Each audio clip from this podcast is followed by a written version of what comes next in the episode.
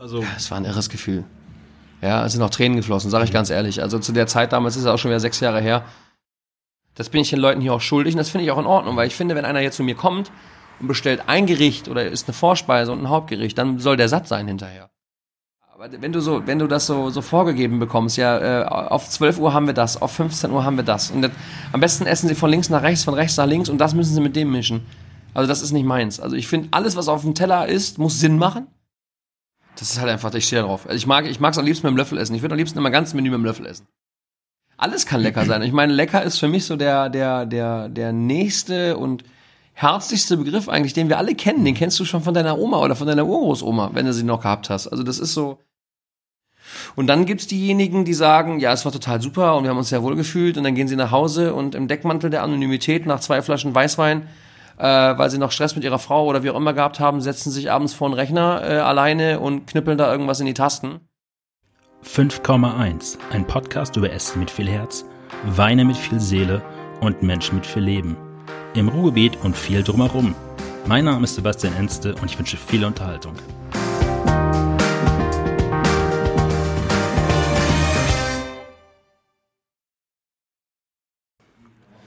Ich bin heute im Bergischen Land, in Felbert-Neviges, um genau zu sein, im Haus Stemberg. Und äh, mein heutiger Gast ist Sascha Stemberg, Chefkoch, Inhaber von Haus Stemberg, ausgezeichnet ein Stern im Guide Michelin, äh, 17 Punkte Gummio. Und du hast gerade die Mittagsschicht rum. Also Ja. der Samstag, um jetzt mal vorwegzunehmen, ist ja quasi der Montag des normalen Mannes, weil ihr habt auch sehr außergewöhnliche Öffnungszeiten für eine Gastronomie. Ja, es ist richtig. Wir haben tatsächlich donnerstags, freitags geschlossen. Und äh, ja, heute ist Samstag äh, im Oktober. Und da ging es auch nicht zur Sache heute Mittag. Wir hatten schon heute Mittag 55 Kuvert, wir sind schon ordentlich rangenommen worden. Und äh, ja, jetzt, meine Mitarbeiter sind gerade in der Teilpause und heute Abend geht's weiter. Restaurant ist voll, so soll es sein. Was macht für dich einen guten Service aus? Also ihr habt jeden Tag mittags auf, jeden Tag abends auch auf. Richtig. Was muss für dich so laufen am Tag, dass du abends dann zwar erschöpft nach Hause kommst zu deiner Familie, aber sagst, jo, alles gut heute gewesen? Hm, Das ist so eine Gefühlssache. Also eigentlich bin ich über jeden Tag glücklich, weil das Lustige in der Gastronomie ist oder das Schöne in der Gastronomie ist, dass wir ja jeden Tag, jeder Tag ist anders. Ne? Also wir kochen zwar oft das Gleiche, aber die Leute sind anders, die Stimmung ist anders, das Wetter ist anders und das wirkt sich auch auf das Gemüt der Gäste aus. Und wenn alle zufrieden waren, die Teller sind leer, dann bin ich auch glücklich. Wie war das damals? Also ihr seid ja ein Familienbetrieb seit 1864, da komme ich gleich noch mal zu. War es für dich immer klar, Koch zu werden? Nein. Ich war damals auf dem Gymnasium und habe mich tatsächlich in der neunten Klasse dann plötzlich entschieden, ein Praktikum zu machen. Lustigerweise äh, auch in dem Lehrbetrieb, in dem mein Vater gelernt hat. Ich habe bei dem Junior gelernt, mein Vater damals bei dem Senior. Das war Gasthof Hus in Heiligenhaus. Also wirklich ein Gasthaus. Also richtig brutal bodenständig. Zum Glück. Also weil das ist meines Erachtens immer die Basis einer jeden guten Küche. Das geht heute leider ein bisschen verloren manchmal, finde ich persönlich. Und ähm, ja, ich habe mich dafür entschieden, ein Praktikum zu machen. Das Praktikum hat mir gut gefallen. Dann habe ich gedacht, Abitur ist eh nicht so das Richtige für mich, weil ich hatte immer andere äh, Sorgen. Wer mich kennt, weiß, ich quatsch gern und mache auch gern mal ein bisschen Blödsinn und so. Und so war ich auf der Schule auch. Und ich habe immer gerade so eben gekratzt. Also ich bin nie kleben geblieben. Aber es war halt immer so ab der achten Klasse, wo es halt echt haarscharf, jedes, jedes Jahr. Und ich habe immer so, äh, ich war eher so der Typ äh, Hausaufgaben im Bus und äh, noch schnell alles zusammengekritzelt und sechs Wochen vor den Abschlussprüfungen gemerkt, jetzt musst du Gas geben, weil sonst bleibst du hängen. So war ich immer, weil ich hatte irgendwie immer andere Sachen im Kopf. Und ähm, ja, und dann habe ich mich entschieden, die Ausbildung zu machen. Bin nach der 10 abgegangen, bin in die Ausbildung gegangen und so ging es dann weiter. Um jetzt nochmal kurz auf die Mitarbeiter, also ich, als ich gerade reingekommen bin, das war so gegen 10 vor 3, 3 Uhr, war ja noch richtig reger Betrieb. Nebenan sitzt auch noch ähm, eine Gesellschaft, ein paar Gäste bei euch. So ein Gasthaus, du nennst es ja auch gar nicht mal ganz gerne Landimbiss. Ja, in richtig. ironischer Art und Weise funktioniert Ja, genau. nur, wenn, wenn die Mannschaft, sei es in der Küche im Service, gut funktioniert. Und ich hab, Absolut. wir haben es gerade schon drüber geredet. Ich habe letztens irgendwie ein Mitarbeiterfoto von euch gesehen, also von ein paar Mitarbeitern, dass ihr immer einen starken Wechsel an Personal habt. Mhm. Das liegt aber nicht darum, dass hier eine schlechte Atmosphäre herrscht Nee, gar nicht. Sondern ihr seid einfach ein knallharter Ausbildungsbetrieb mit einer hohen Anzahl an Auszubildenden, Ja, die ihr quasi für die Gastronomie dann auslernt, lernt Genau. und dann in die große Welt schickt. So war es schon immer gewesen. Ich habe das von meinem Vater übernommen, bin selber Ausbilder, bin selber Prüfer bei der IRK. Mein Vater mittlerweile schon seit über 30 Jahren, der ist Vorsitzender. Ich habe das, äh, führe das weiter. Also noch macht er das aktiv. Ich bin zwar auch Prüfer und habe die eine oder andere Prüfung mitgemacht, aber ich lasse ihm das noch, weil er auch Spaß dran hat. Und äh, ja, aktuell haben wir fünf Auszubildende in der Küche und drei Auszubildende im Service. Also fast 50 Prozent unserer Mitarbeiter sind Auszubildende.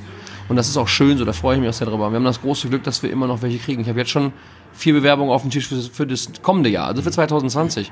Coole Nummer, bin ich echt happy drüber. So kann man das, so geht's halt immer auch weiter mit diesem wunderschönen Job. Heißt aber Umkehrschluss auch, dass dann nach zweieinhalb Jahren oder drei Jahren die Mannschaft hier komplett wechselt. Ja. Und wenn dann der Stichtag 1. August, 1. September ist, müssten dann die Auszubildenden hier wirklich auch sofort, also da gibt es keinen, keinen Welpenschutz, sondern dann fängt das Leben richtig an für sie hier. Ganz genau, ja, ja, aber es ist ja nicht so, dass, es, dass die Mannschaft dann komplett wechselt. Wir haben es jetzt so, aktuell habe ich zwei Auszubildende im äh, dritten Lehrjahr, zwei im zweiten und einen im ersten. Also da rutschen dann immer wieder welche nach. Wenn die zwei im dritten nächstes Jahr aufhören, kommen zwei im ersten dann wieder nach. So sage ich jetzt mal. So ist dann halt dieser, dieser, das dreht sich dann immer so weiter. Wir sind ja hier jetzt nicht in der Metropole, Nee. also München, Fast. Berlin oder Hamburg, fast. Aber Düsseldorf ist westlich, fast ein Katzensprung. Richtig, Essen, Essen Wuppertal. Bochum, Bochum funktioniert auch. Bochum gut. auch, genau. Aber wie schafft man es, Auszubildende nach Felbert-Neviges zu bekommen? Ähm, wie schafft man das? Ähm, ich weiß gar nicht, wie wir das schaffen. Es funktioniert halt irgendwie. Und äh, oft sind es Kollegensöhne. Das freut mich natürlich immens. Ich ähm, habe schon einige hier gehabt. Ja, damals war es der Sven Nüttel oder der Sohn vom Henry Bach. Also wirklich auch von großen Kollegen. Dann hier aus der Region. Die meisten haben uns ihre Söhne geschickt oder ihre Töchter geschickt, was mich auch immer wirklich sehr, sehr freut. Und äh, ja, das spricht sich anscheinend auch so ein bisschen rum. Und ähm, das läuft ja auch alles sehr fair ab. Wir sind am Ende des Tages, und das ist das Coole daran, wir sind ein Familienbetrieb. Klar, man muss immer arbeiten. Das ist, gehört im Leben halt nur mal dazu, aber es ist halt, wir haben ein Ohr für jeden. Also wenn jemand Probleme hat oder mal auch private Dinge hat oder sowas, man ist immer füreinander da. Und was ich auch immer gerne mache seit Jahren, ich habe mir glücklicherweise ein ganz cooles Netzwerk aufgebaut äh, in Deutschland oder aber auch im Ausland. Also ich, die, die gut sind und die richtig Spaß haben und die mir ans Herz gewachsen sind, was in der Regel alle sind, die empfehle ich einfach auch gerne weiter. So, und die bringen wir dann unter. Und wir haben jetzt in den letzten zwei Jahren, haben wir wirklich einiges gedreht. Es sind zwei sind äh, äh, beim Clemens Rambichel am Sonora gelandet. Dann unser Patti ist gelandet im Purs. Dann äh, haben wir äh, unsere Marie, die ist im, im Luchedoro beim Chris Reiner gelandet. Und äh, also wirklich, äh, dann der, der Kevin, sag ich sage einfach noch mal ein paar Namen jetzt gerade, die mir so einfallen, in den letzten zwölf Monaten im Landhaus Bacher beim Thomas Dorfer. Und alle Chefs sind zufrieden. Und das freut mich immens, dass wir da gut vorlegen konnten und dass sie jetzt ihren Weg gehen. Den einen oder anderen würde ich auch gerne behalten, aber es macht halt keinen Sinn, weil die richtige Lehrzeit fängt nach der Lehre erst an. Die müssen raus. Die müssen was anderes sehen. Ich ähm, habe da eine kleine Anekdote, wie wir damals, also meine Frau und ich, jetzt zum ersten Mal sind. Ich kannte dich überhaupt nicht, ich kannte das Haus Sternberg nicht und es gab damals schon, das war 2012, das war noch vor dem Stern, gab es her. eine Guide Michelin ähm, Handy-App. Mhm. Und jetzt für die Zuhörer, die es nicht wissen, im Guide stehen nicht nur besternte Restaurants drin, sondern auch Empfehlungen halt drin. Und ich habe dann zu meiner Frau einfach gesagt, weil wir sonntags so unstrukturiert nichts eingekauft hatten, hatten ja keine Kinder, keine Verantwortung für irgendwas. Und dann habe ich gesagt, sag mal Stopp beim Scrollen. Und ich glaube, unter euch war dann irgendwie äh, Eggers noch, Mhm. und dann sind wir hingefahren. Keine Online-Reservierung, man muss bei euch bis heute immer noch klassisch anrufen. Es Ja. gibt ein dickes Buch vorne, wo Ja. ihr dann die- Reservierung einträgt. Und dann kommt man hier rein und sieht ein Gasthaus, erwartet auch vielleicht jetzt eine Gasthausküche. Und das erste Gericht, was wir damals hatten, war ein Tatar vom Limousinenrind mit einem Wildkräutersalat obendrauf. Dass du das noch weißt. Ja, das weiß ich. Also das ist mir bis heute noch Mega. eingefahren. Ich habe auch nicht nachgeguckt, Ja, aber ich habe okay. es immer noch drin. Abgefahren. Und in dem Moment ist meiner Frau und mir so ein bisschen, also nicht komplett, aber so ein bisschen der Mund offen gestanden vor Erstaunen, weil man erwartet das nicht, wenn man hier reinkommt, sieht man halt holzvertiefelte Wände, es Ja. ist das klassische Gasthaus, Ja. man kann hier ein Bier trinken, man kann hier eine Richtig. Blutwurst essen. Genau das Und dann ist gibt es. es das Degustationsmenü, was, sagen wir mal, eine moderne, zeitgemäße Interpretation von Hochküche halt ist. Wenn man das so sagen möchte, ja. Ja. Ich stehe halt auch für Klassik. Also ich mag das gerne. Ich habe klassische Chefs. Äh, meine, meine prägendsten Chefs, die beiden, die ich hatte, ich hatte ja nicht so viele, weil ich nicht so viel gewandert bin, waren damals Günter Scherrer am Viktorien und der Peter Nöttl im Hummerstübchen. Und da habe ich klassische Küche gelernt. Und ich liebe klassische Küche. Ich liebe Soßen, ich liebe Ansätze, Schmorgerichte oder Produktküche, wenn man das so möchte. Wo das, äh, das Hauptprodukt in dem Mittelpunkt steht und das, was, was drumherum ist, äh, dazu führt, dass das Ganze äh, in sich einen Sinn macht, aber letztendlich, dass man immer was auf dem Teller hat. Das ist das, was, was wir hier leben, wo wir total hinterstehen. Jetzt nochmal kurz zu dieser Aussage, die du mal bei mir gemacht hast, zu sagen, wir sind ja hier nur so ein Landimbiss, also Mhm. mit einer sehr viel Ironie dabei.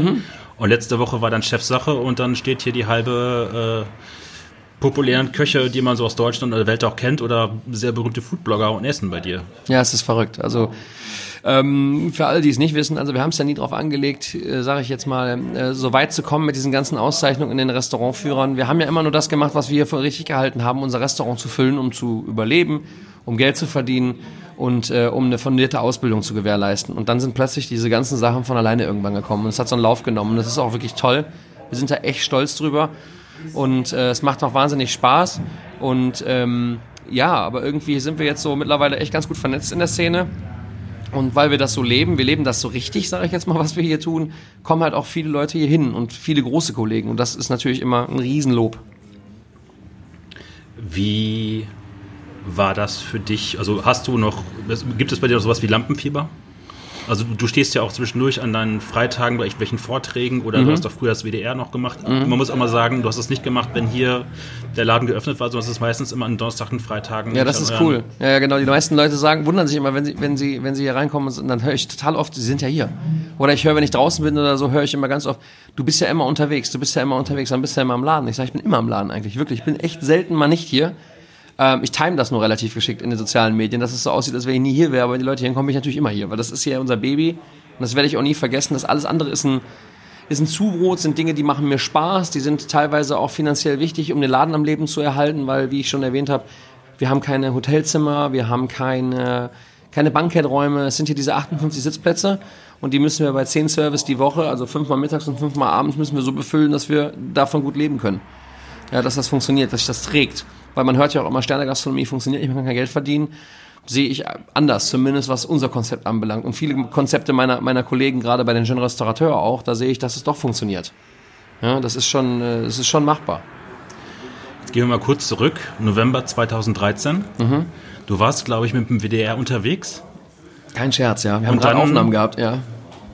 Ist an diesem trüben Novembertag dein Handy quasi sprichwörtlich explodiert vor lauter Nachrichten, Glückwünschen? Ja es irgendwo wieder durchgesuppt ist, wie es halt jedes Jahr durchsuppt, bevor es ja. offiziell vom äh, Gitter veröffentlicht wird. Ja, zu der Zeit gab es diese Pressekonferenz noch nicht mit diesem Treffen und so. Es gab dann, glaube ich, eine Sperrfrist bei Journalisten. Die mhm. wussten teilweise auch Bescheid, mhm. konnten es oder durften es dir nicht sagen. Mhm. Das hat mir auch kein Journalist gesagt. Was? Also mir hat es damals, ich weiß noch, wer mich angerufen hat. Also das, äh, es wurde gemutmaßt und es wurde gemunkelt und wie das jedes Jahr so läuft. Und dann war es auf einmal so, dass äh, in diesen Fernsehaufnahmen, ich habe bei einer Familie in Essen gedreht, für den Kochalarm damals. Also wir haben irgendwie so eine Hausmannsgeschichte gemacht auch, ganz bodenständig.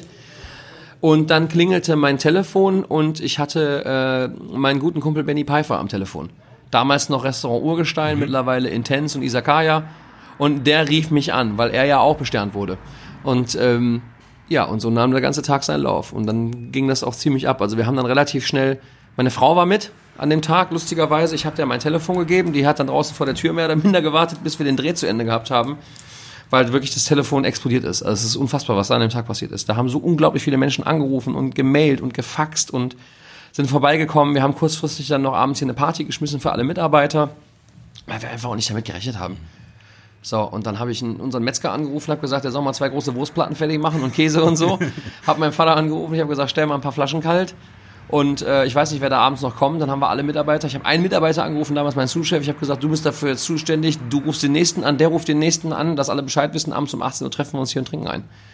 Und dann kamen halt noch ein paar Kollegen dazu und dann hat das so, hat der Tag so seinen Lauf genommen. War feuchtfröhlich. Aber jetzt mal ganz kurz zurückgehen. In dem Moment, wo du weißt oder bestätigt weißt, du hast einen Stern im Giet, wo für sich auch andere Köche, jetzt es geht gar nicht um zwei Sterne, drei Sterne, aber ein Stern schon ein halbes Bein ausreißen mhm. würden äh, Nackenhaare hoch. Also es war ein irres Gefühl. Ja, es sind auch Tränen geflossen, sage ich ganz ehrlich. Also zu der Zeit damals ist es auch schon wieder sechs Jahre her. Äh, das war für mich immer äh, irgendwas, was total weit weg war. Also nicht greifbar, würde ich erst mal sagen. Sage ich erst mal, da haben wir einfach auch gar nicht mit gerechnet. So, und ähm, es hat zwei Jahre vorher schon immer so ein bisschen angefangen. Die Sternefresser haben immer diese Umfrage gemacht. Mhm. Wer ist für euch so der nächste Sternekoch und hast du nicht gesehen? Und ich habe mir da nie Gedanken drüber gemacht, groß, und habe das auch immer ein bisschen weg von mir gehalten, bewusst auch. Und dann haben wahnsinnig viele immer gepostet, ja, der Stemmi und der Sascha und sein Team und so, da wird's mal fällig. Und auch Kollegen, auch besternte Kollegen haben das dann teilweise drunter geschrieben. Und dann hat dann irgendwann, hat man selber angefangen, darüber nachzudenken und sich selber dann auch so ein bisschen, ja, nicht Druck gemacht, aber man hat angefangen zu überlegen, echt, ist es wirklich so, dass, es, dass das ein Sternwert wäre und so. Und dann hat's dann halt ein, zwei Jahre nicht geklappt. Wobei wir da ja, wie gesagt, auch nicht drauf äh, Vollgas gegeben haben, sondern eher so die Community hat's eher so vorgegeben, ja, das wäre klasse und das würde passen und bla und blub. Ja, und dann im dritten Jahr hat es dann letztendlich hat dann das Telefon geklingelt und dann war er da. Wir waren dann 2013 im März. Quatsch, 2014, Entschuldigung. Das äh, waren wir dann mittags mal hier essen. Und was mir als erstes aufgefallen ist, dass du nicht auf Sicherheit gekocht hast. Also zu sagen, ich erfinde jetzt nicht, nichts Neues, weil ich ja Gefahr laufen könnte, wieder den Stern zu, äh, entzogen zu bekommen, sondern es wurde eigentlich fast noch mutiger gekocht. Also du hast niemals versucht, diesen Stern zu vakuumieren Nein. und frisch zu halten, sondern Haben da, wir auch nie. Das war, glaube ich, damals äh, eine, eine Garnele und das war irgendein Curry dabei. Und, Und ein Karottensud. Ja, ja, und Ja. das war da das war richtig mutig. Also es hatte richtig Bums und richtig Schärfe Mhm. Das gehabt. hatte richtig Schärfe, ja. genau. Ja, aber das liegt aber daran, dass ich immer schon so war oder dass wir auch immer schon so waren. Äh, wir kochen das, worauf wir Bock haben. Wir haben ja auch keine Dogmen hier. Also wenn die Leute sagen, es ist immer schön, wenn wir ein Presseinterview haben und so die Leute sagen, was kochen sie für Küchenstil? Und dann habe ich ihnen gesagt, das ist immer unterschiedlich. Wir kochen deutsch, wir kochen traditionell sicherlich. Diese Seite gibt's immer in der Speisekarte und auch so. Aufgrund der Regionalität und der, der Sachen, die wir uns hier aufgebaut haben. Aber genauso ist, wenn jetzt äh, Rangier anruft und sagt, wir haben sieben Kilo bretonischen Steinbutt, dann kaufe ich den. Und wenn die sagen, wir haben eine Languste oder wenn Niggermann anruft und sagt, die haben einen, einen Bluefin-Tuna da, Sushi-Qualität, dann kaufe ich den. Dann gibt's halt einen Sashimi. Also wir kochen das, worauf wir Bock haben. Und was die, was die Qualität der Lebensmittel halt gerade hervorgibt. Nur mal kurz zu eurer Urphilosophie. Zwei Küchen von einem Herd bedeutet was? Das hat mein Vater geprägt vor über 30 oder fast 40 Jahren. Der hat damals mal gesagt, es muss doch machbar sein, in einem Restaurant einen Hummer und eine Blutwurst und eine Graupensuppe zu schicken und nicht auf zwei getrennte Räume, weil es war ja zu der Zeit, wo mein Vater das angefangen hat, war es ja immer so gewesen, du hast im, im Bistro oder in der Brasserie oder wie auch immer du das nennen möchtest, der Restaurants, hast du da äh, dein Züricher Geschnetzeltes bekommen und deine, deine, weiß ich nicht, deine Flädle-Suppe oder sonst irgendwas und im Gourmet-Restaurant nebenan hast du halt den Hummer und die Gänseleber gekriegt. Und das hat mein Vater geprägt. Der hat das immer in einem Haus geschickt, also in einer Räumlichkeit von einer Speisekarte. Und das habe ich auch übernommen. Also wir haben das nie anders gemacht. Das, ähm, Wir haben es nur ein bisschen verfeinert, so würde ich es jetzt mal nennen. Da haben wir gerade schon drüber gesprochen. Das hat ja den Vorteil auch, dass Menschen, die Berührungsängste mit Hochküche, Fine Dining, wie man es auch schimpfen mag, ähm, auch eher anlocken kann, weil sie wissen, sie sehen eine Speisekarte, sehen da drauf irgendwie eine Blutwurst, sie sehen ein Hummerschaumsüppchen, das kennt auch irgendwie jeder, geht hier hin und dann hast du Leute hier vielleicht auch drin, die sich jetzt nicht in die, sagen wir mal, ausstaffierten, festen, durchdesignten Sterne-Restaurants reintrauen würden. Mhm, genau. Also ich sage mal so, es ist ein bisschen wie so ein Ass im Ärmel. Du hast das ja auch gerade schon so schön gesagt. Äh, wenn man hier hinkommt, man erwartet das teilweise nicht, was man hier zu essen bekommt, beziehungsweise was man auch für Weine auf der Weinkarte findet oder wie auch immer man das ausdrücken möchte.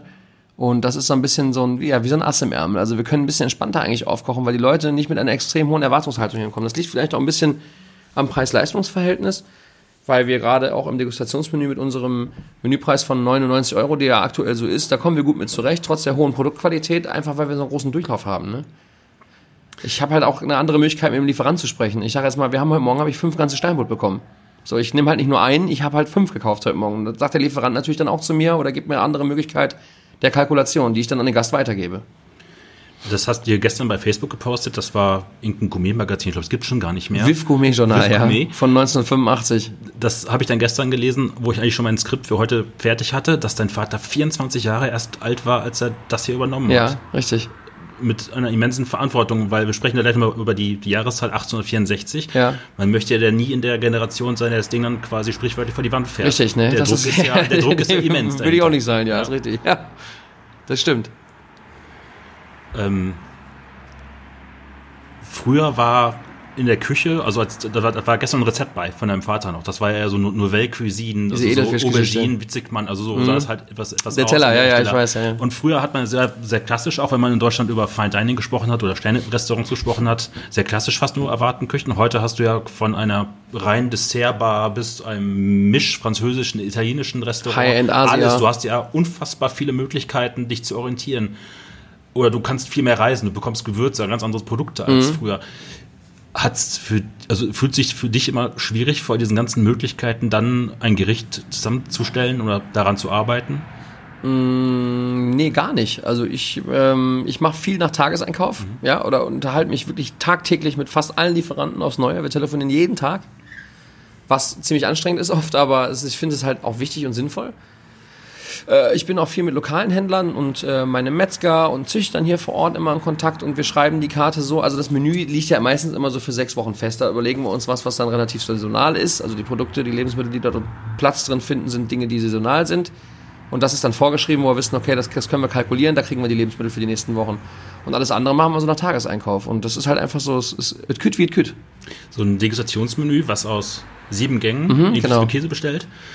Wie lange brauchst du, um diese restlichen sechs Gerichte zu erstellen, zu, zu kochen, zu testen? Äh, wir testen gar nicht groß. Also wir machen da gar nicht viel Tamtam. -Tam. Also ich greife auf den Erfahrungsschatz zurück, ich unterhalte mich mit meinen Mitarbeitern und wir greifen halt auf die Saison zurück, wie ich gerade gesagt habe. Aber Fakt ist, ähm, wenn das neue Menü steht, also gedruckt in der Karte liegt und die Gäste können es essen, habe ich schon Schmierzettel in der Küche liegen, wo ich immer wieder Ideen draufschreibe zwischendurch. Ne? Also die Ideen entstehen, entstehen halt ja anhand der Saison, die entstehen aber auch wenn, bei dem Wochenfax von, von einem Lieferanten, da stehen gewisse Dinge drauf, wo ich dann sage, ah, das könntest du auch mal wieder machen oder ich blätter mal ein altes Buch durch oder alte Rezepte und dann denke ich, ach guck mal, das könntest du mal wieder machen oder das passt jetzt oder das passt gerade und dann schreibe ich mir einfach völlig wirr die ganzen Zutaten auf und, ähm, aus den Zutaten füge ich dann die Gänge zusammen letztendlich. Gibt es Gerichte in, in dem Degustationsmenü, die ihr auch nach ein paar Jahren wieder kocht? Immer wieder. Absolut. Immer wieder. Die tauchen immer wieder auf, aber immer wieder verändert. Man merkt selber, die kriegen einen anderen Schliff, sage ich jetzt mal. Also wir haben jetzt aktuell dieses US-Bavette kurz auf Holzkohle gegrillt, mit einem gegrillten Caesar Salad, Auberginenpüree und einem äh, Jahrgangssardinen-Tatar dabei. Und äh, das ist so, ja, das ist so über die Zeit, das ist so über die Zeit entstanden. Also so ein Gericht, so ähnlich hatten wir das auch schon mal drauf, aber nicht ganz so fein, wie es jetzt ist. Also ich nehme die Gerichte, die ich gut fand oder wo ich weiß, da hatten wir extrem positives Feedback. Da, äh, die nehmen wir uns immer wieder mal vor. Die kommen dann, schießen dann einem durch den Kopf und dann bauen wir die wieder neu auf, sage ich jetzt mal. Wo ich gerade nochmal auf die verschiedenen Richtungen gekommen bin, es gibt dann ja auch sowas wie Nova Regio, wo du dich ganz klar auf einem geografischen Umkreis um ein Restaurant begibst, du mhm. bist da komplett undogmatisch, was deine Produkte Total. angeht. Also ja. von, von dem Metzger hier nebenan, vom Bauern nebenan, ihr habt, glaube ich, zwei Bäcker, die für euch das Brot backen. Mhm, genau. Und dann gibt es aber auch den Steinbutt aus der Bretagne Absolut. oder den, ja. das Rind aus Australien. Für mich geht es um Qualität und um mhm. Geschmack. Lecker muss sein. Und das Zeug muss richtig gut sein, die Qualität halt einfach. Und äh, wir haben es jetzt mittlerweile geschafft, uns ein gutes Netzwerk aufzubauen durch unseren Metzger, den Marc Sonnenschein. Der hat uns ein bisschen die Türen geöffnet. Wir haben jetzt einen Züchter in, äh, in Wuppertal, der züchtet Freilandschweine in einer wunderbaren Qualität. Wir haben jetzt in Mettmann eine junge Dame, die züchtet Duroc-Schweine. Dann haben wir äh, die Wagyu-Rinder von Quentin aus Wülfrath. Wir haben jetzt innerhalb der letzten vier Wochen jeden Samstag zehn Perlhühner bekommen. Das musste ich im Mai schon zusagen. Von einem kleinen Geflügelhof aus Düssel. Der hat gesagt, er hat äh, mal Bock, Perlhühner zu züchten und er macht das immer wieder mal zwischendurch. Und er hat auch mein Metzger mir den, den Draht dahin verschafft und der hat auch dann schon im Mai gesagt, okay, wie viel willst du haben? Weil genau so viel züchte ich dann halt auch letztendlich. dann habe ich gesagt, ich brauche 40 Tiere und habe jetzt jeden Samstag immer zehn äh, geschlachtete Perlhühner bekommen. Direkt aus der Ecke. Und das ist natürlich bombastisch, ne?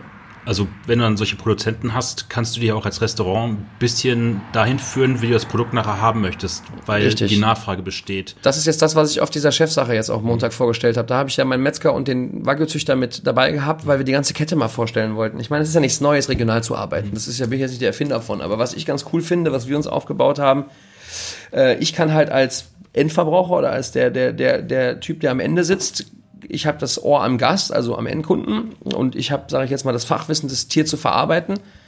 Der Metzger dazwischen, der zerlegt mir das und der reift mir das, der kann mir ein bisschen was zur Reife sagen, zur Zerlegung, zum Schnitt und ich kann sagen, wie lange es reifen soll. Aber am Ende des Tages können wir tatsächlich auf das Alter und aber auch auf das Futter des Tieres zurückgreifen, weil am Ende der Kette oder am Anfang der Kette umgekehrt gesehen steht halt der Quentin als Züchter und der fragt halt, seid ihr zufrieden? Das Tier hat ja, ist jetzt drei Jahre und wir haben jetzt zuletzt haben wir noch äh, äh, so, so ein Bohnen-Heu-Gemisch zugefüttert und das und das und äh, wie, war die, wie war die Marmorierung und so. Und wir können tatsächlich, wir sind so weit mittlerweile, dass wir am Ende der Kette äh, Einfluss nehmen können auf die Zucht des Tieres. Dieses Netzwerk, das finde ich halt total. Deswegen mussten wir das jetzt Montag einfach mal auf der Chefsache in 45 Minuten zeigen, weil ich das total abgefahren finde.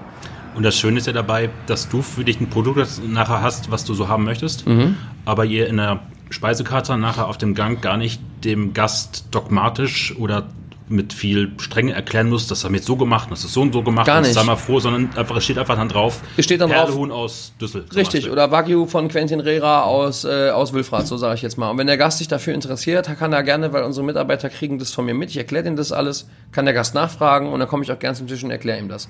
Aber ich möchte den Gästen kein Korsett verpassen. Ich möchte den Gästen, da haben wir nämlich vorhin auch noch drüber gesprochen, mhm weder beim Essen, also äh, Menü nur tischweise und das ist auch für mich so ein Satz, den finde ich einfach total schwierig. Was jetzt nicht äh, bös gemeint ist für Kollegen oder so, aber ich sag mal, es kommt doch eh alles aus einer Küche. Und wenn ich doch äh, da zwei Personen habe und die Dame möchte gerne das Fünfgang-Menü essen und der Herr möchte gerne das andere Siebengang-Menü essen, dann zu sagen, das geht nicht, weil Menü nur tischweise, das heißt, beide müssen entweder sieben oder beide müssen Fünfgang essen, das erklärt sich mir nicht, sage ich jetzt mal einfach. Wo ist das Problem für die eine fünf oder die andere sieben zu kochen? Und das grenzt halt einfach auch Leute aus, finde ich persönlich. Und das genauso äh, wenn ich jetzt sage, nur regional, wir sind hier noch nicht so weit, wie sie, wie sie in Österreich sind bei meinen Kollegen, mit denen ich auch oft Kontakt habe und quatsche, wenn ich das sehe, was da unten bei äh, Rauch, Döllerer Dorfer und bei den ganzen Jungs passiert, was die, was die da unten an Produkten haben, Lebensmitteln von, aus der Umgebung. Oder auch in Baden-Württemberg oder wenn ich jetzt sehe, was, was im Osten passiert, was in Berlin passiert, was sie für Lebensmittel bekommen aus aus der Umgebung. Soweit sind wir noch nicht. Wir sind aber auf einem guten Wege gerade hier und das finde ich auch super. Und deswegen ziehe ich mir selber nicht das Korsett an und gebe es auch nicht meinen Gästen vor. Wenn ich was Tolles kriegen kann, sei es aus der Bretagne oder sei es aus dem Süden Deutschlands oder sei es aus Österreich oder sonst irgendwas, dann kaufe ich das halt auch. Wo du gerade die Kollegen ansprichst in, in Süddeutschland oder Österreich, da ist es aber auch so, dass die Bevölkerung auch einen Anspruch an Qualität hat so südlicher du in Deutschland oder in Europa gehst, desto, desto anspruchsvoller ist es. Das siehst du ja auch an der Restaurantdichte. Ja, wenn ich jetzt hier im Ruhrgebiet, sagen wir mal Rande des Ruhrgebiets zum Bergischen durchfahre, haben wir halt historisch bedingt einfach viele Menschen, die, du hast es glaube ich mal gesagt, ordentlich was auf dem Teller haben wollen. Absolut. Und das kriegen sie hier ja auch. Also wer bei uns à la carte ist, ich meine mal, wenn, wenn, du, wenn du jetzt bei uns sagst, du bestellst Steinbutt à la carte, wie er bei mir vorne auf der Tafel heute steht, da kriegst du 160 Gramm Fisch. So, dann ist die Gemüsebeilage unterm, unterm Fisch drunter und die Sättigungsbeilage gibt's noch extra. Das bin ich den Leuten hier auch schuldig und das finde ich auch in Ordnung, weil ich finde, wenn einer jetzt zu mir kommt und bestellt ein Gericht oder ist eine Vorspeise und ein Hauptgericht, dann soll der satt sein hinterher. So. Wenn der sieben Gänge ist, soll der auch satt sein, aber dann programmiere ich das so, dass diese sieben Gänge auch genau passen. Aber wenn einer Eingang à la carte ist, dann muss der satt werden. Das ist ja das Schöne, das haben wir gerade drüber gesprochen, dieses Hybrid-Angebot zwischen klassischer gutbürgerliche Küche mhm. mit besseren Produkten und sagen wir, etwas eleganteren Machart. Und dem Degustationsmenü schafft ja auch eine Niedrigschwelligkeit für Menschen, die sich hier nicht so reintrauen würden in Sterne-Restaurant. Also wenn man jetzt hier dann so äh, dran sitzt, also gerade mit der tischweisen Bestellung von Menüs zum Beispiel, wenn dann einer am Tisch äh, dann das Degustationsmenü essen möchte, der andere traut sich das aber nicht so ganz, kann halt probieren und sagen, okay, das nehme ich beim nächsten Mal auch. Also du hast ja hier so einen Katalysator von jemandem, der sich dann in vielen Dingen nicht trauen würde und dann rausgeht und sagt, okay, das probiere ich beim nächsten Mal halt auch mal aus. Absolut, haben wir heute Mittag noch gehabt. Beste Beispiel war heute Mittag, wir hatten ein Pärchen hier, er hat das Siebengang-Menü gegessen mit Weinbegleitung und hat auch noch bei der Vorspeise das Kaviar-Upgrade gemacht. Und sie hat gegessen, was hat sie gegessen?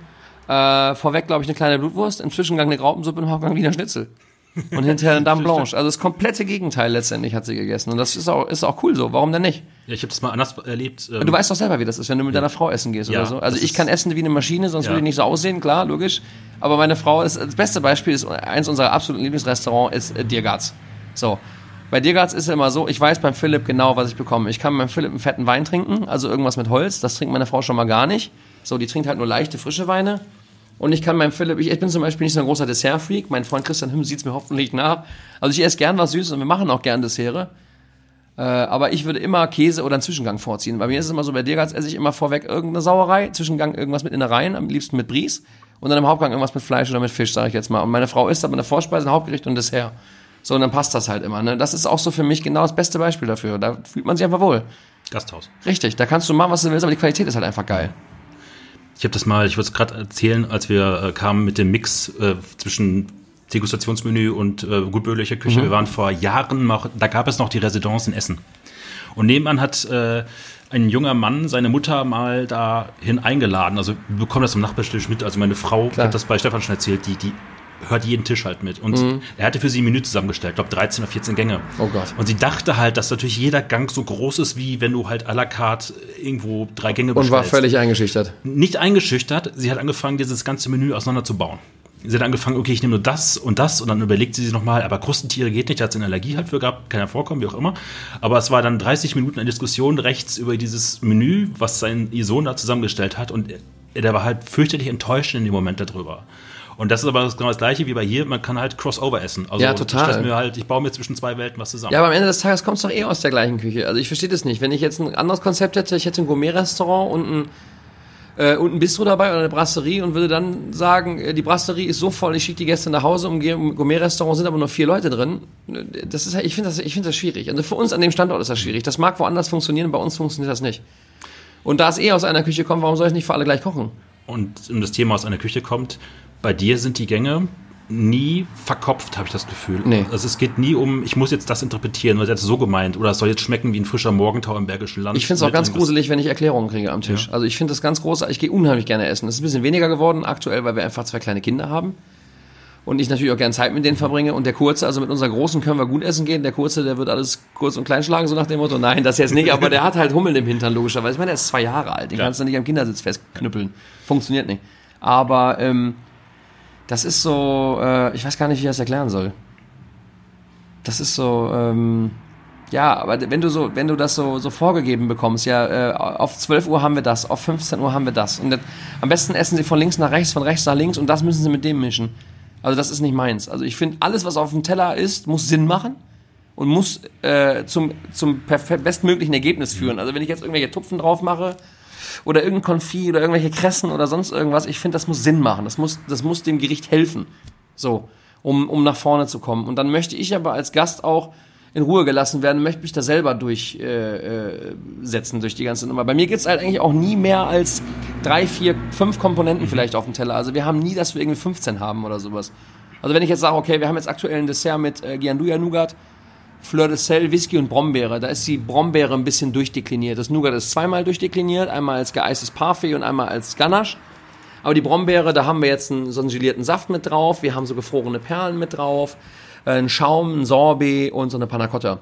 So, die sind aber alle unterschiedlich abgeschmeckt. Also die sind nicht alle gleich. Aber das muss ich dem Gast nicht erklären. Der mhm. Gast kann das auch gerne mal selber entdecken. Mhm. Dann sagt er auch hinterher zu mir, boah, diese Panna Cotta, die hat ganz rauchig geschmeckt. Warum? Dann sage ich dem, okay, das sind 14 Jahre alter Artback Whisky drin.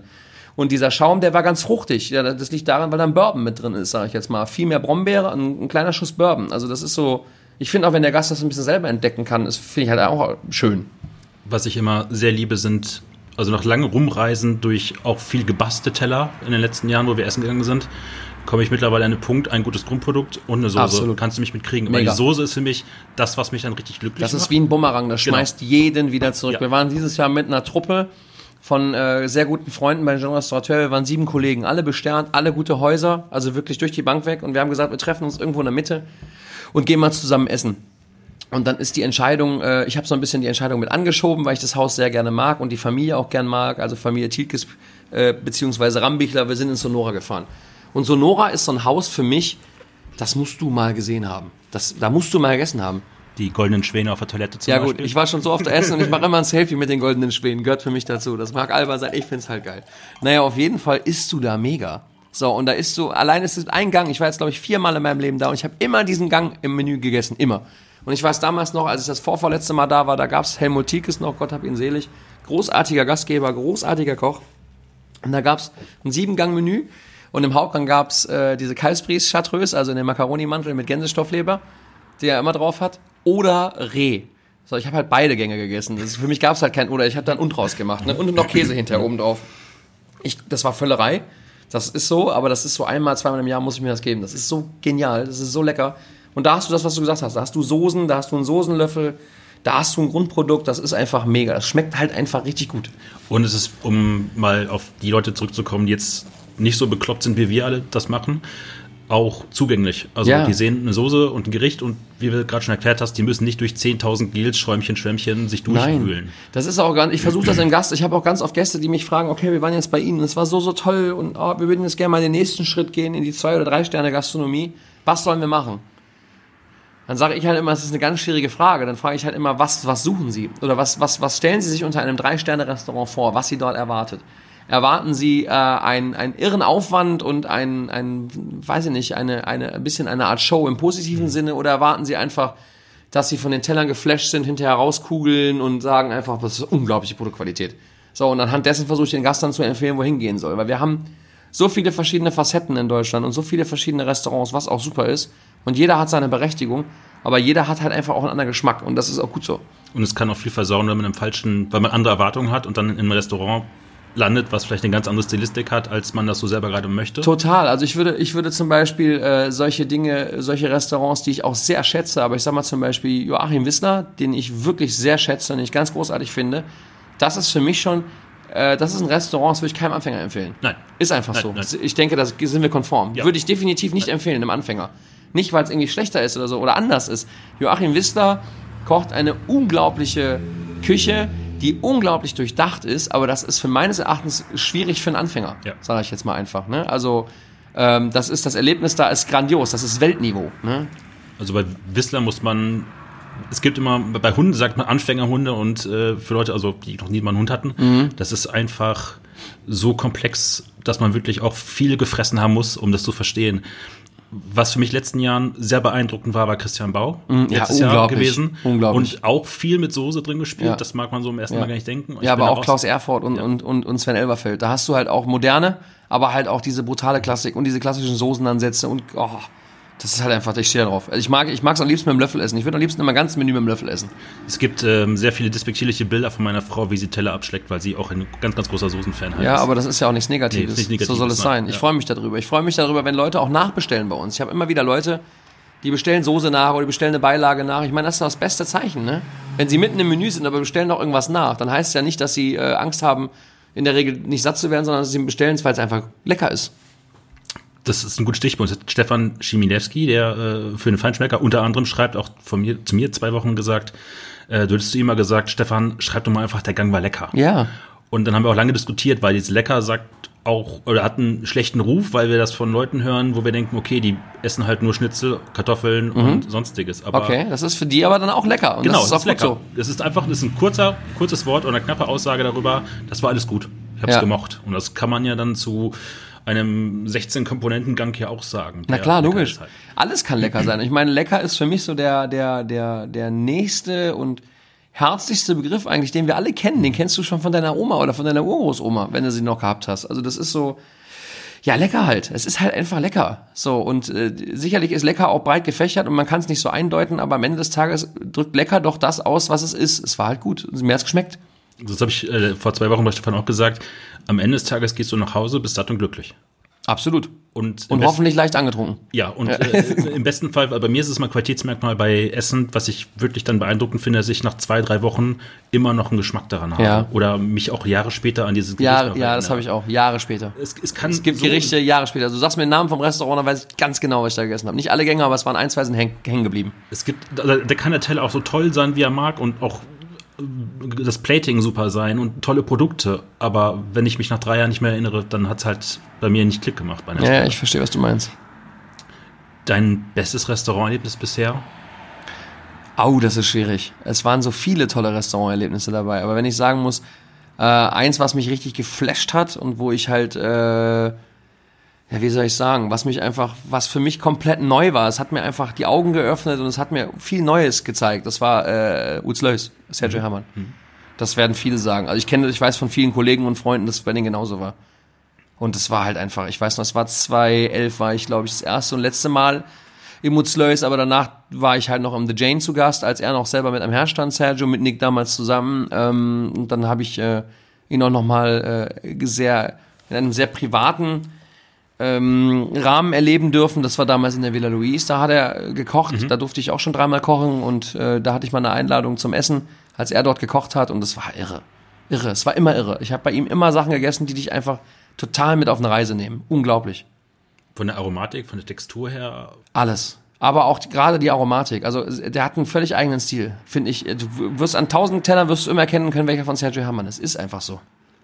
Und der bringt so eine gewisse Leichtigkeit rüber mit Säure und, und teilweise auch mit Schärfe und kalt, warm und ich kann es gar nicht erklären. Das ist mega. Mega Essen. Immer gewesen. Jetzt gehen wir einen kleinen Schritt zurück, wenn man vorne Gastgeber ist, Gastronom ist, Unternehmer ist. Wie bekommt man das mit einer Familie und zwei Kindern hin? Also ich weiß selber, als unser Sohn geboren worden ist und ich habe wirklich einen klassischen 9-to-5-Job, hat mich das schon komplett aus der Bahn gehauen, weil mein Schlafrhythmus komplett durcheinander war. Der Gastronom, der auch einen ganz anderen Schlafrhythmus hat als der normale Mensch. Wie hart? Oder Hart. wie, und wie, wie viel Rückhalt braucht man, um an der Stelle, dass, dass es so weiter läuft hier, weil hier muss ja trotzdem gekocht werden, hier kommen Total Gäste. viel. Also ich bin total glücklich, weil ich habe eine Frau, die super dahinter steht. Meine Frau ist gelernte Konditorin, hat danach fünf Jahre in der Residence gearbeitet, also die weiß, wie es ist, als wir uns kennengelernt haben. Ist dann ja zu uns in Betrieb gewechselt und kümmert sich seitdem mit um den Service. Und wir haben mittlerweile tatsächlich zwei Kinder, zwei wundervolle, gesunde Kinder, die für mich alles wert sind. Viel mehr wert als alles andere. Und dadurch habe ich auch viel gelernt. Vor allen Dingen seitdem mein Sohn jetzt seit zwei Jahren auf der Welt ist. Der hat mir schon noch ein bisschen mehr die Augen auch mit geöffnet. Nicht zu allem Ja zu sagen und einfach auch mal zwischendurch Abstriche zu machen, weil die Familie geht immer vor, weil die Zeit kriegst du nie wieder. Und ich habe das ganz, ganz, ganz große Glück, wirklich, muss ich dabei sagen, ganz, ganz großes Glück. Wir wohnen direkt über dem Restaurant. Ich sehe meine Kinder jeden Tag. Wir essen jeden Abend gemeinsam, am Wochenende. Wenn keine Kinder, wenn keine Kita ist oder keine Schule ist, essen wir auch mittags noch gemeinsam. Und ich versuche mir in der Regel, wenn jetzt keiner mit mir einen Podcast aufnimmt, nachmittags eine Stunde äh, nachmittags tatsächlich auch zu nehmen, mit meinen Kindern auch was zu machen und am freien Tag auch. Also das geht für mich ganz klar vor. Ähm, vielen Dank, Frau Sternberg, dass Sie Ja. Mal kurz eine Stunde entführen lassen. Aber das habe ich bei dir, wenn wir immer hier waren, auch gemerkt. Du bist jetzt nicht der Mensch, der, wenn der Service durch ist, hier noch den Grüßaugust macht, sondern du verschwindest dann relativ schnell nach oben und bist dann wirklich für deine Familie Äh, nee, ja, nicht direkt. Ich bin meistens immer noch im Büro oder irgendwo dann in der Küche oder sowas. Also ich renne nicht von Tisch zu Tisch. Ich finde das immer ganz gruselig, weil dann hast du gerade hier bei uns vor dem Wintergarten, wo wir gerade sitzen, da siehst du das super. Hier stehen jetzt vier Tische in einer Reihe. So. Jetzt gehe ich hier rein zum ersten Tisch. Schönen guten Tag. Ich hoffe, Sie waren zufrieden. Alles in Ordnung gewesen. So, ich gehe 1,50 Meter weiter, frag da die gleiche Frage und mach das dann noch viermal hier in dem Raum. Da denken die Leute da auf, was hat er denn für ein Problem, so nach dem Motto. Und wenn sie doch äh, was haben, positiv oder negativ, können Sie das gerne im Service mitteilen. Oder auch mir oder meinen Eltern. Wir sind ja alle hier. Wir sind ja greifbar. Wir sind ja auch immer mit. Ich gehe ja auch mit raus, der wir noch äh, Gerichte mit oder wenn mich einer am Tisch haben will, brauchen wir was sagen. Die Küchentür ist immer auf. Alle Gäste kommen an der Küchentür vorbei, sehen mich da. Also jeder kann reinkommen. Wir haben nichts zu verbergen. Aber ich mag nicht so von Tisch zu Tisch zu gehen, immer die gleiche Frage zu stellen. Oft unter, unterbrichst du die Leute ja auch. Dann sind die gerade in irgendwelchen wichtigen Gesprächen, sei es privat, sei es geschäftlich. Und dann kommt da so einer vorbei und fragt halt, ne, wie war es gewesen und sowas, um sich da irgendwie Lorbeeren abzuholen. Also ich, das ist nicht so meins. Aber das muss auch jeder für sich selber halten. Das ist keine Verurteilung oder so, das ist halt einfach nicht meins. Mir ist es zum Beispiel komplett egal. Also es ist manchmal bei dir gerade halt so, dass dann Philipp auch gerne mal länger da steht. Ich genieße auch mit jemandem zu reden, weil Ja, wir sehen uns, sehen uns auch wenig. Aber Richtig. trotzdem denke ich halt so, ja, mir ist es egal. Also manchmal setzt er sich auch zu mir und trinkt dann mit mir noch was zusammen oder wir reden halt über Das mache ich ja Sachen. auch manchmal. Aber das kann ich natürlich nicht mit jedem Gast machen, sonst wäre ich irgendwann mal schwerster Alkoholiker. Ne? Also ich sag mal, bei dem Durchlauf, wenn wir hier 400 Gäste durchschieben und ich setze mich an jedem Tisch und trinke ein Glas Wein mit, dann ist halt irgendwann mal Feierabend. Ne?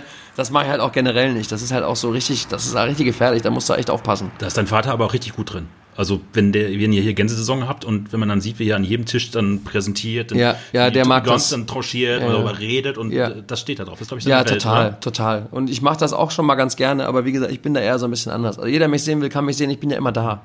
Und in der Regel bin ich meistens auch hinterher, wenn die, wenn die meisten Gäste gehen, vorne irgendwie an der Tür und verabschiede die Gäste, um meine Wertschätzung auch zu zeigen, weil ich mich einfach auch freue, dass die Leute zu uns kommen. Weil die meisten Leute nehmen ja auch einen weiten Weg auf sich, weil wir sind ja hier nun mal nicht im Kern oder im Mittelpunkt der Erde. Ne? Das ist halt nun einfach so. 2015 habe ich, glaube ich, gelesen, hast du, du gab es dann hier die Übergabe von Vater zu Sohn. Mhm. Auf Papier, die offizielle, auf genau. Mhm. Papier, davor war es schon inoffiziell schon, dass du hier viel geprägt hast. Wie schwierig war dieser Staffelübergabe in so einem Familienbetrieb? Weil dein Vater hat ja auch Jahrzehnte hier das, den Laden geprägt mit Klar, aufgebaut. Logo. Also mein Vater ist natürlich auch sehr präsent und er ist ja auch eine präsente Persönlichkeit. Äh, aber er ist ja selber schuld, er hat mich ja zum, zu, da auch zu hin erzogen. Ne? Also er hat mich ja selber zu einem Dickschädel entzogen, der sagt, was er, was er will oder was er denkt. Das ist ja sein Problem gewesen, deswegen sind wir oft aneinander geeckt. Aber es hat eigentlich immer gut geklappt. Also wir haben, sicherlich hast du auch heute noch äh, äh, Differenzen ab und zu, aber das geht. So, man hängt halt auch den ganzen Tag aufeinander. Das bleibt nicht aus, dass mal knallt zwischendurch, ne? Aber ich finde das jetzt gar nicht mal so schlimm. Oft entsteht auch was Positives daraus. Und diese Übergabe, die haben wir gut vorbereitet. Also das ist so im stillen Kämmerlein haben wir die schon lange, lange Zeit vorbereitet. Auch die geschäftlichen Dinge mit dem Steuerberater und so, wie das zu laufen hat und so, das haben wir lange Zeit vorbereitet. Gerade schon erwähnt, du hast eine Tochter und einen Sohn. Mhm. Einer von beiden wird dann hoffentlich, oder was wird auch darüber nachdenken, dass sie hier den Laden dann auch in 20, 30 Jahren übernehmen werden. Fände ich super, ja. Was ist, wenn, wenn sie sagen, sie möchten gerne lieber Anwalt und Polizist werden? Dann werden sie das. Okay. Absolut. Absolut. Weil du kannst in, also meines Erachtens kannst du in keinen Job irgendjemanden reindrücken, aber in so einen Job jemanden reinzudrücken, das ist der, der, der Tod, der Ruin. Also das ist, das kannst du nicht. Du musst Gastgeber aus Leidenschaft sein, du musst gerne essen, trinken, du musst einfach Spaß dran haben. Du darfst auf die Stunden nicht achten. Also das ist so, das musst du mit, das musst du, wenn du erfolgreich Gastronomie machen willst, musst du das mit vollem Herzen machen. So, du musst das leben, du musst diesen Job leben. Der verfolgt dich halt auch in deinem Urlaub, logischerweise. Und das ist auch gut so. Und wenn sie es nicht machen, dann machen sie es nicht. Aber ich hoffe, dass sie es machen. Die sechste Generation, das wäre natürlich mega, aber wenn sie es nicht machen, dann ist es halt so. Und alles steht ja immer, das habt ihr jetzt auch in den ganzen Produkten, die ihr nebenbei hier noch Mhm. verkauft, unter dem 1864, das sagt ja mal ganz viel aus über Beständigkeit, generationsübergreifend, Absolut. als Gastgeber zu sein. Wie wichtig ist das für euch auch, einen Gin zu verkaufen? Oder ein Kochbuch habe ich drüber gesehen. Jetzt habt ihr einen Honig, den ihr mit habt. Mhm. Ja, wir Weil machen- haben eigene Bienen jetzt Wir haben ja gerade darüber ja. gesprochen, dass ja Wirtschaftlichkeit in, in einem Sternebetrieb extrem dünn ist, wenn man kein Investor, Hotel, Richtig. sprich andere Dinge im Rücken hat. Genau. Das ist ja mal ein Balanceakt, auch wirtschaftlich. Genau. Aber man möchte ja hier nicht für plus minus null arbeiten. Es soll ja auch ein bisschen was bei rumkommen Mhm. für die Arbeit, die man hier macht. Ja, ja, absolut, gar keine Frage. Äh, Also ich bin, wer, wer mich kennt, der weiß, ich brauche keine Rolex und keinen Ferrari. Das ist nicht, das ist nicht mein Ding. Ich gehe lieber essen und trinken, wenn ich Zeit habe oder fahre zweimal im Jahr schöne Urlaub mit meinen Kindern. Ähm, aber am Ende des Tages muss sich das Ding natürlich auch lohnen, weil äh, meine Mitarbeiter, die hier sind, äh, die sind sicherlich auch gerne hier, aber am Ende des Tages müssen die halt auch ihr Geld verdienen, logischerweise. Und die machen das, die, die klatschen da nicht in die Hände für, nur weil wir ab und zu im Fernsehen der Laden so gut läuft, wenn sie kein Geld verdienen, werden die auch böse. Und zu Recht. Und ähm, ja, wir, wir arbeiten gerne mit unserem guten Namen, sage ich jetzt mal einfach. Da sind wir auch stolz drauf, weil wir führen seit 1864 innerhalb der Familie diesen Betrieb hier. Und ähm, da, wo mittlerweile unser Name draufsteht, ist halt einfach auch Qualität drin. Das sagen wir einfach, weil ich halte nicht meine Birne irgendwo für hin oder mache nicht irgendwas selber, wo ich nicht voll hinterstehe. Und das ist tatsächlich ein schönes Nebengeschäft, was wir uns da mittlerweile aufgebaut haben und einfach auch ein Vertrauensgeschäft. Viele Gastronomen benutzen halt auch unsere Lebensmittel, unsere Produkte. Der Gin steht in einigen Hotelbars, wird in einigen Restaurants von Kollegen ausgeschenkt, genauso unsere Weine, die wir mit Winzern machen. Sind ja auch alles namhafte Winzer, ne? Und diese Eigenedition, die wir da machen. Und äh, ja, ist eine tolle Sache. Und es hat natürlich nicht nur diesen, diesen, diesen Effekt des, des Nebengeschäfts, sondern es ist halt auch im Restaurant schön, weil du dein Eigenbrand spielen mhm. kannst. Ne? Weil ich kann den Gast vom Aperitif, den wir gemeinsam hier mit Manufaktur Jörg Geiger machen, über den Prosecco, der alkoholfrei ist, über die Weinbegleitung, bis über die Chutneys äh, beim Käse bis äh, zum Abschluss Gin mit unseren eigenen Lebensmitteln und Produkten versorgen und kann natürlich zu allem auch eine Geschichte erzählen. Das hat ja alles einen Hintergrund. Und das Produkt bestimmen. Also die Qualität des Produktes. Ja, natürlich, sonst würden wir es nicht machen, auf jeden Fall. Allein der Gin hat uns ja auch fast zwölf Wochen ge gekostet, mhm. immer Pendelei nach, äh, rüber nach Havel, nach Sprockhövel, bis der fertig war, ne? bis der so war, wo ich gesagt habe, das passt. Das ist jetzt unser, unsere Handschrift. Du stehst ja heute, oder Gastronomen generell stehen ja heute vor ganz anderen Herausforderungen, als das vielleicht dein Vater noch war. Also früher gab es dann zwei große äh, Restaurantkritiker, äh, Restaurantführer im Endeffekt, die dann vorbeigesehen haben und gesagt, okay, Sternberg kann man essen, kann man nicht essen gehen. Heute hast du dann den Gast, der bei Google ja. dir eine Kritik reinhaut, mhm. gegen du völlig wehrlos bist, nicht mhm. machen kannst. Richtig, ich, ich komme jetzt noch zurück, ich habe gestern nochmal geguckt, weil ähm, Stefan äh, Schmilewski hat gesagt, er guckt sich am liebsten bei Restaurantkritiken äh, immer die schlechtesten zu guten sortiert an, mhm. weil er das unterhaltend findet. Mhm.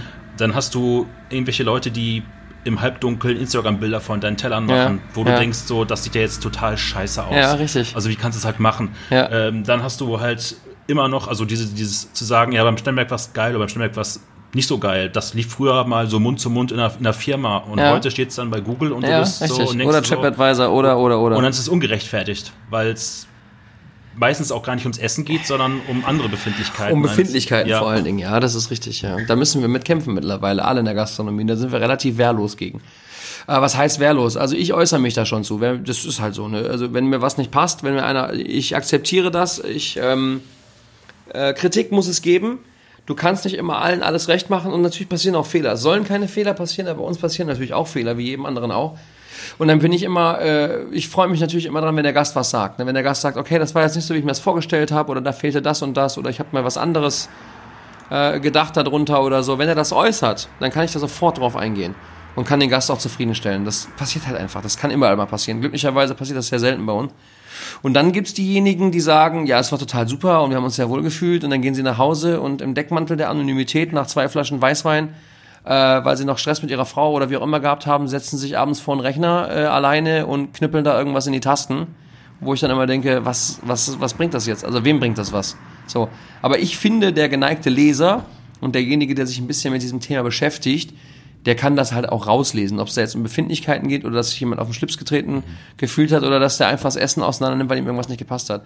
Aber Fakt ist, ähm, auch vor diesen sozialen Medien, vor diesen ganzen Sachen, man kann noch miteinander reden, oder? Das ist doch nicht so schwierig eigentlich normalerweise. Als Gast im Endeffekt ist das Ehrlichste, wenn man direkt abends dann sagt, ja, das fand ich gut, das fand ich nicht so gut. Absolut. Und das nicht einfach irgendwo raus posaunt. Richtig. Ja, vor allen Dingen ist ja jeder heute Blogger und jeder ist ja heute Tester. Jeder ist Tester, ja. So, und wenn ich dann manchmal sehe, wenn wir dann mal bei TripAdvisor schon mal einen kassieren oder sonst irgendwas und ich verfolge dann mal die Rezension, die der vorher geschrieben mhm. hat und das sind nur Imbisse und griechische Restaurants und sonst irgendwas dabei, dann ja. denke ich mir auch mal so, kann das vielleicht sein, dass du dir was anderes vorgestellt hast? Oder das ist einfach so, äh, jetzt hast du halt für den Hauptgang nicht 14 Euro bezahlt, sondern hast für den Hauptgang irgendwie 32 bezahlt und dann bist du jetzt, äh, bist du jetzt angepisst deswegen, so nach dem Motto, und drückst uns einen rein. Und das, ich kann da ganz gut mit leben, muss ich ganz ehrlich sagen. Also wenn da irgendwelche Verleumdungen drin sind oder sonst irgendwas, ähm, ich antworte darauf, mhm. bei Google wie aber auch bei TripAdvisor und schreibe das auch da rein mit meinem Namen, mit meiner Telefonnummer, mit meiner E-Mail-Adresse und zu 99 Prozent kommt darauf nie eine Antwort. Mhm. Das habe ich jetzt mal so ein bisschen zurückverfolgt. Ich habe drei oder viermal in meinem Leben eine Antwort gegeben bei Google Plus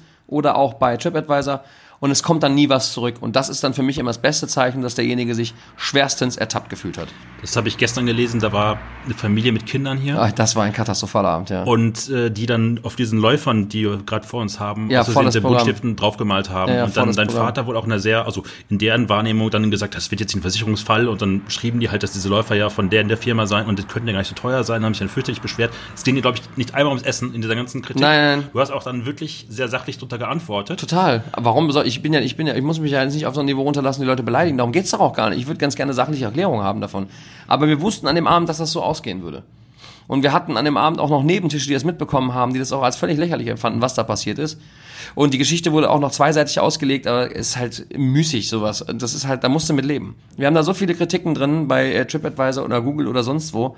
Und die meisten sind so positiv, das freut uns. Was mich an, an dieser Sache so nervt, ist halt, dieser, dieser Deckmantel dieser Anonymität, ja. So, das finde ich halt echt mies. So, äh, also wenn du schon zu Hause nichts zu sagen hast, dann lass es doch wenigstens nicht auch noch andere spüren. Ja, dann mach es mit dir selber aus, so nach dem Motto. Wenn was ist, sag es. Wenn ich ein Auto kaufe, sage ich jetzt mal ein nagelneues Auto und der wird mir übergeben und drei, drei Reifen sind voll und einer ist leer, dann sage ich doch auch, was, dann fahre ich doch nicht nach Hause und schreibe dann im Internet, heute habe ich einen neuen Mercedes gekauft und ein Reifen war oder ein Spiegel war abgebrochen. Dann sage ich das doch. So, das ist doch das gleiche wie, wie bei uns auch. Da kann man sich doch einfach mal äußern. Anderer Fall war, glaube ich, dass jemand das Fleisch nicht durchgebraten hatte und da war irgendwie noch eine Sehne drin gewesen, wo du auch dann geantwortet hast, okay, das Fleisch haben wir nachgebraten, die Sehne ist Naturprodukt, das Fleisch ist Naturprodukt. Ja, ich konnte da vorher nicht reinschauen. Genau, man kann nicht Das habe ich denen auch am Tisch erklärt. Ich weiß auch, welcher Tisch was war, weil es einfach so selten bei uns ist, glücklicherweise. Ja, also wenn man natürlich in so einer ähm, Google-Kritik liest, dann irgendwie ein nach anderen Essen war scheiße, das war doof, das nicht, dann weiß man, okay, passt nicht. Ja. Meistens sagen dir die Bilder auch schon ganz viel, was so nicht funktioniert, ob es Ja. jetzt äh, nicht dann vielleicht ein klassischer, wirklicher Imbiss ist mit Kroketten und sonst Ja, ja. Social Media bist du aber auch sehr aktiv. Also Mhm. Instagram machst du sehr stark, Facebook machst du sehr stark und du lässt auch viele Leute teilhaben. Ist das ein Teil einer Marketingstrategie, um, wir sind jetzt hier wirklich mitten auf dem Land, Leute hinzubekommen? Mhm. Oder machst du es auch viel aus der Laune raus und aus Bock heraus? Viel aus der Laune, aus Bock heraus. Ich muss sagen, ich habe mir dadurch ein relativ großes Netzwerk aufgebaut und habe durch diese sozialen Medien, das ist der große Vorteil an der ganzen Geschichte heutzutage, finde ich, äh, du hast halt weltweit Kontakt mit Leuten, die du auch seit vielen, vielen Jahren schon kennst. Das ist für mich so das Positivste an der ganzen Geschichte. Und es ist natürlich auch ein bisschen Marketing mit dabei, gar keine Frage. Aber das ist jetzt nicht berechenbar für mich. Deswegen mache ich das nicht, sondern einfach, weil es mir Spaß macht. Dafür, dass ich bis vor fünf Jahren nicht machen wollte, macht es mir mittlerweile eigentlich Spaß. Und so ein Thema, zum Beispiel zeigst du ja auch, wo deine Produkte herkommen. Das schaffst du ja auch da ein bisschen bildliche Klar, Transparenz. logisch. daher. Möchte ich ja du auch. Mit, ne? Ich möchte ja auch gerne äh, hinterfragt werden. Wo kommt das her? Warum ist das so? Warum macht ihr das so? Kann mich ja jeder gerne fragen. Wir wollen ja auch gläsern sein, in, gerade für diese Sachen, weil ich den Leuten aufzeigen möchte, wie Qualität entsteht und warum Qualität einfach auch Geld kostet. Christian Bau hat letztes Jahr das Bundesverdienstkreuz bekommen Mhm. und hat in der ganzen Thematik dessen sich dann in einer Brandrede oder Wutrede darüber gehalten, dass deutsche oder sagen wir Politiker das nicht anerkennen, seine Kochkunst, sich Mhm. dafür schämen würden. Also kein Politiker würde sich in einem Sterne-Restaurant fotografieren Mhm. lassen, weil ihm sofort vom Volke ähm, dann gesagt wird, hier, du verprasst das Geld von uns oder wie auch immer. Und dieses Jahr habt ihr, bist ihr Mitglied bei einem Genre Restaurant, habt ihr ja auch dieses ähm, Aufruf gemacht, das heißt, ich muss Die. Initiative, die Genau, die Chefsinitiative. Initiative halt. Mhm, wir, haben die Schnauze, wir haben die Schnauze voll. Wie weit tangiert dich das jeden Tag, dass zu wenig Anerkennung gesellschaftlich kommt für diese Frontarbeit? Was soll ich sagen? Also am Ende des Tages, der eine oder andere nennt sich vielleicht Künstler und nicht. Am Ende des Tages bin ich ein Handwerker. So. Und ich führe ein Unternehmen, wie viele andere auch. Ähm, ich freue mich darüber. Ähm, ja, das ist, ein- das ist ein, so ein schwieriges Thema, finde ich persönlich. Also was, was extrem ist in der Gastronomie, was halt echt heftig ist in diese ganzen Auflagen. Und es wird halt immer heftiger, es wird einem nicht einfacher gemacht. Am Ende des Tages wollen diese ganzen Leute, die diese Gesetze machen, weiter essen gehen, aber sie machen es halt immer schwieriger. So wirklich. Also es sind so viele Auflagen mittlerweile und Reglements und so, aber es ist ja auch nicht nur bei uns so. Das ist ja auch in, der, in, der, in, in anderen Handwerksberufen so. Das ist ja, das ist ja über das Gleiche. Und ähm, ich verstehe den Christian da ich, äh, auch gut und auch den einen oder anderen, der da auch mit, mit bei ist. Und ich finde das auch gut, dass, dass da mal was gesagt wird. Ähm, aber wie gesagt, das ist ein echt, das ist ein echt schwieriges Thema. Ähm, der, der Vergleich ist natürlich oft zu Frankreich rüber. So, und wenn man dann so einen Macron sieht oder die, die, die vorherigen Präsidenten, wie die ihre, ihre Sterneköche oder diese Gastronomie gefeiert haben oder dass ein Jean-Claude Bourgoy damals noch von Jacques Chirac die Auszeichnung bekommen hat, ich glaube auch irgendwie diesen dieses, ich sage jetzt einfach mal Dings, weil ich nicht mehr weiß, wie es heißt, am Bande für seine Arbeit im Ausland, für die französische Küche und so. Das ist schon, das ist schon cool, ne? keine Frage. Aber wir haben halt eine andere Esskultur einfach auch in Deutschland. Ne? Und ob sich das je so, je so durchsetzen wird, ist halt einfach auch eine, eine schwierige Frage. Aber ich finde eigentlich, dass wir auf einem ganz guten Weg sind, zumindest was die Gäste anbelangt, dass die Leute wieder Bock haben, Geld auszugeben für gute Lebensmittel. Also ich finde schon, dass man das merkt. Ich merke es langsam, ich habe da mit Stefan auch letztens, ich muss mal, es war ein so mhm. langes Gespräch, ähm, gesagt, dass ich früher immer bei meiner Frau mit Anfang 30, wir waren immer die Jüngsten im Restaurant. Mhm gerade in den besternten Restaurants. Hier, immer wenn wir da waren, war das sehr durchmischt. Also ich mm, weiß, dass man hier ein junges Pärchen auch mit zwei Hunden saß. Die Hunde haben ganz brav da gesessen. Die haben auch wirklich das beides Degustationsmenü genommen. Sind das Gäste aus der Umgebung? Merkst du, also kannst du zurückführen, woher die kommen? Mhm. Traditionell schon, weil die Eltern und die Großeltern auch schon hier essen waren? Teils, teils. Also wir haben unglaublich viele neue Gäste immer wieder dazwischen. Wir haben Business-Gäste, wir haben viele Gäste aus dem Ausland. Wir haben die Klassiker, wie du gerade sagst, dass die äh, Großeltern schon gekommen sind, dann die Kinder und deren Kinder noch kommen. Das siehst du gerade sonntags sehr stark, äh, dass da wirklich mehrere Generationen an einem Tisch sitzen. Also ist die totale Bandbreite. Wir haben wirklich alles dabei. Unter der Woche hast du sehr viel jüngere Gäste, am Wochenende hast du meistens ältere Gäste. Aber das kannst du auch nie ganz sagen, dann dreht sich das nächste Woche wieder. Also das ist ganz schlecht so raus, äh, vorauszusagen hier bei uns. Und jetzt eine letzte Frage, weil es zeitlich schon fortgeschritten sind, die ich aber auch glaube ich, allen Köchen stellen werde. Kinder und Restaurant. Ja. Also gerade jüngere Kinder. Ja, top. Absolut. Also Kinder sind total willkommen hier. Es ist halt, du musst halt selber wissen, was mhm. geht und was nicht geht. Also mit unserem Sohn zum Beispiel ähm, ist Diergarts genau perfekt. So, weil ich kann früh hin, ich kann das ungefähr von der Zeit kalkulieren und wenn es dann etwas schwieriger wird, hauen wir dann ab. Bis dahin sind wir im Essen durch. So. Und manchmal ist es auch so, dass, wir, dass er so entspannt ist, dass du den Kinderwagen mitnimmst, gehst mit dem draußen eine Runde über den großen Parkplatz und dann pennt er im Kinderwagen am Tisch. Aber ich müsste jetzt nicht meinen Sohn, meine Tochter, das ist kein Problem. Die ist jetzt, die wird jetzt sieben in 14 Tagen oder in einer Woche. Ähm, aber bei meinem Sohn, den kann ich jetzt nicht mitnehmen. Das würde ich dem auch nicht. Vor allen Dingen, es geht ja nicht nur darum, was ich den anderen Gästen damit antue, die sich vielleicht diesen Abend erspart haben, wenn sie beim Bau sitzen oder beim Airfort oder so. Sondern es geht auch um uns, weil wir dann unentspannt sind. Und es geht ums Kind, ja. Weil was, was tust du dem Kind damit an, wenn er fünf Stunden in diesem Stuhl sitzen muss und ruhig sein muss? Schwierig. Also jedes Kind ist anders, finde ich. Und jedes Kind ist auch jedem, jeden Abend anders. Also total. Das also, kann einen Abend super funktionieren, das kann am nächsten Abend dir komplett um die Ohren fliegen. Ja, ja, wollte ich gerade sagen. Aber ich finde es total wichtig, Kinder an Restaurants ranzuführen. Das haben wir immer gemacht mit unserer Tochter, das super funktioniert. Die ist im äh, Oktober geboren und hat im April, nee, Mai war es, im Mai darauf hat die im äh, Maxi Cosi am Chefstable von Jonny Burr gesessen. So, das weiß ich noch ganz genau. Und äh, das Jonny hatte auch einen riesen Spaß dabei. Und äh, auch Therese. Und es war super. Und ähm, Unsere Tochter hat auch schon einige Sterne-Restaurants mittlerweile von innen gesehen, weil die das, weil die das kennt. Die weiß sich zu benehmen, die weiß sich zu beschäftigen. Und dann ist halt auch der Punkt, was machst du mit deinem Kind? Also ich finde es halt total gruselig, was wir hier oft erleben. Die Leute kommen rein mit ihren Kindern, die klappen das iPad auf, das Kind kriegt einen Kopfhörer auf und dann wird sich nicht beschäftigt mit diesem Kind. Wir können uns vor diesen ganzen Elektrodingern, können wir ja selber nicht, wir haben ja selber alle permanent ein Handy in der Hand. Wie willst du deinen Kindern sagen, das geht nicht, hör auf damit, das funktioniert ja auch nicht. Aber wenn wir essen gehen, wie zum Beispiel jetzt bei dir Gas oder wir gehen was mit Takeshi oder wir sind bei anderen Kollegen oder sowas, dann nehmen wir was zum Spielen mit. Wir suchen das vorher gemeinsam aus.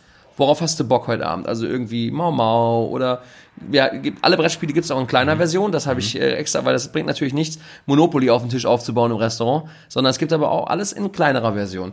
Und dann nehmen wir das mit, um was zu machen. Und dann beschäftigen wir uns zwischen den Gängen oder beim Essen die permanent die ganze Zeit mit unseren Kindern.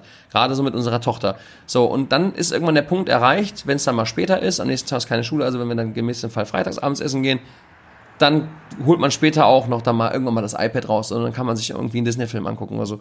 Aber das ist so, wenn wir um 7 Uhr essen gehen, dann passiert das in der Regel nicht von neun Viertel nach neun, halb zehn. Mhm. Dann machen wir meistens, bestellen wir einen Tisch mit Bank irgendwo, wo wir sind, dann kann die sich da gut hinflezen, kann noch so ein bisschen was gucken, bevor wir dann nach Hause fahren. Also es ist halt viel, liegt halt auch an den Eltern, ne? Was sehr gut übrigens dabei funktioniert, als wir im Mirasur damals waren, mhm. hat meine Frau, glaube ich, 15 Mini-Geschenke verpackt. Und dann immer, wenn, er, wenn es merkt, es wurde kritisch, ja. durfte er es auspacken. Das ja. endete irgendwann damit, dass er wirklich dann unter dem Tisch gespielt hat. Ja, das hat aber auch kein Mensch. Natürlich nicht. Hier stört es auch keinen. Und ja. wir haben auch, wir haben eine, äh, ein großes Glas mit Süßigkeiten, was jedes Kind am Ende des Menüs bei uns bekommt. Die Kinder dürfen bei uns mit in die Küche auch ein Eis aussuchen, logischerweise. Und wir haben hier unten noch so eine, so eine Box mit Malstiften, mit, äh, mit Blättern, mit was zum Basteln und so. Wir haben auch immer was für Kinder hier. Also ich finde es super, wenn Kinder kommen, weil das sind die Gäste der Zukunft. Und ich nehme mal an, dass deine Tochter oder dein Sohn, wenn ihr mit denen essen geht, nicht das Putenschnitzel mit Fritten bekommt. Doch, genauso läuft's. Ja? Volles Programm. Okay. Volles Programm. Meine Tochter isst am liebsten äh, Nudeln mit äh, Parmesan in Olivenöl oder Schnitzel mit Erbsen und Püree. Dann hört's auch schon auf. Viel mehr kommt da leider nicht mehr. Das ist ganz gruselig. Also die hat, die hat echt, boah, ganz schlimm. Aber das wird sich irgendwann wahrscheinlich mal ändern. Und der Kurze, der ist da anders. Also der isst alles. Der probiert auch alles. Ne? Der isst natürlich, dem bestellen wir irgendwas, klar, wo wir wissen, das funktioniert. Aber der probiert halt alles mit.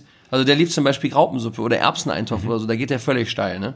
Und unsere Tochter, die hat, die hat einen Radius von drei oder vier Gerichten, dann ist, dann ist die glücklich. Das bringt mich zum, oder das hat mich zum Verzweifeln gebracht, aber ich habe mittlerweile gelernt, es ist so, wie es ist und irgendwann wird sich das auch mal ändern. Wir machen das komplett undogmatisch. Also Joren darf sich bestellen, was er möchte. Ja, ja. Das, manchmal sind es wirklich bei Dirgatz die Fritten mit dem hausgemachten Ketchup, der wirklich sehr, sehr gut ist. Gar keine Frage. Oder halt dann auch mal die Froschschenkel, die er sich dann da einverleibt. Finde ich super, wenn er das macht. Ja. Das, unser Sohn würde das auch wahrscheinlich so machen, unsere Tochter aber nicht. Und das ist so, wie es ist. Bestell dir, was du willst. Und dann muss ich halt aufpassen, dass wir, wenn wir im Urlaub sind, dass wir nicht sieben Tage nacheinander Nudeln mit Parmesan bestellen. Dann muss ich halt mal, jeden zweiten Tag muss ich halt mal sagen, jetzt ist mal Feierabend, jetzt brauchen wir mal irgendwie, keine Ahnung, Püree mit Erbsen oder sonst irgendwas. Aber es ist halt echt brachial. Aber sie isst unheimlich gerne Obst und sie ist kerngesund, glücklicherweise. Aber ihr Essradius ist sehr, sehr eingeschränkt. Und ich hoffe, das ändert sich irgendwann mal. Aber wir, das ist halt das, was wir hier machen, also die, die, die, die wachsen in diesem Restaurant auf und das Ganze drumherum und die, in der Küche rennen die mit rum, die haben jeden Tag Kontakt mit den Köchen, wir nehmen die mit zum Essen und äh, das ist, wir leben denen das vor, wie schön dieser Beruf eigentlich ist. Und wenn sie es machen, machen sie es